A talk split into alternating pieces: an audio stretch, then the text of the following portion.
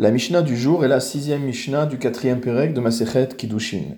Nous avons déjà vu le concept de halal. Il s'agit d'un enfant qui est issu d'une union entre un Kohen et une femme qui est interdite au Kohen.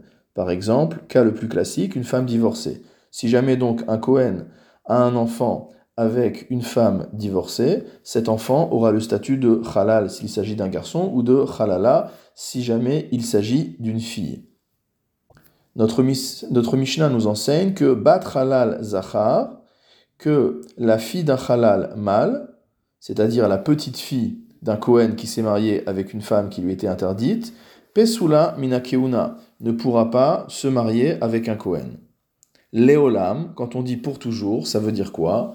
Ça veut dire que même la fille de son fils ou la fille de son petit-fils, c'est-à-dire la fille du fils de son fils, jusqu'à la fin de toutes les générations, ces filles-là seront toujours interdites à se marier avec un Kohen, comme on l'a expliqué.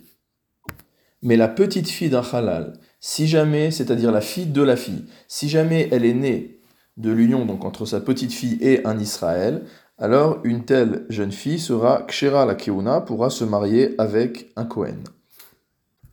La Mishnah nous confirme donc que Israël shenasa halala, qu'un Israël qui s'est marié avec une fille halala, qu'elle soit euh, halala du fait qu'elle est née d'un Kohen halal, ou qu'elle soit devenue halala en se mariant avec un Kohen. Donc une femme divorcée qui se marie avec un Kohen devient halala.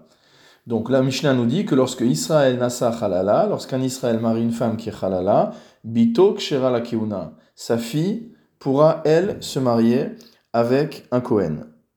Dans l'autre sens, halal shenasa bat Israël, un halal qui épouse une Israël, Bito Psula la Keuna, sa fille ne pourra pas se marier avec un Kohen. Rabbi Yehuda Omer, d'après Rabbi Yehuda, Bat Ger Zachar, Kebat Halal Zachar. Rabbi Yehuda pense que la fille d'un converti mâle a le même statut que la fille d'un halal mâle.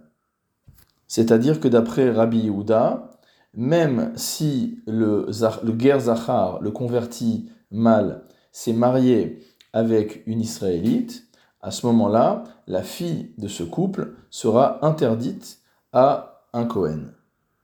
Et ce, l'éolam, de la même manière que dans le cas précédent, jusqu'à la fin des générations.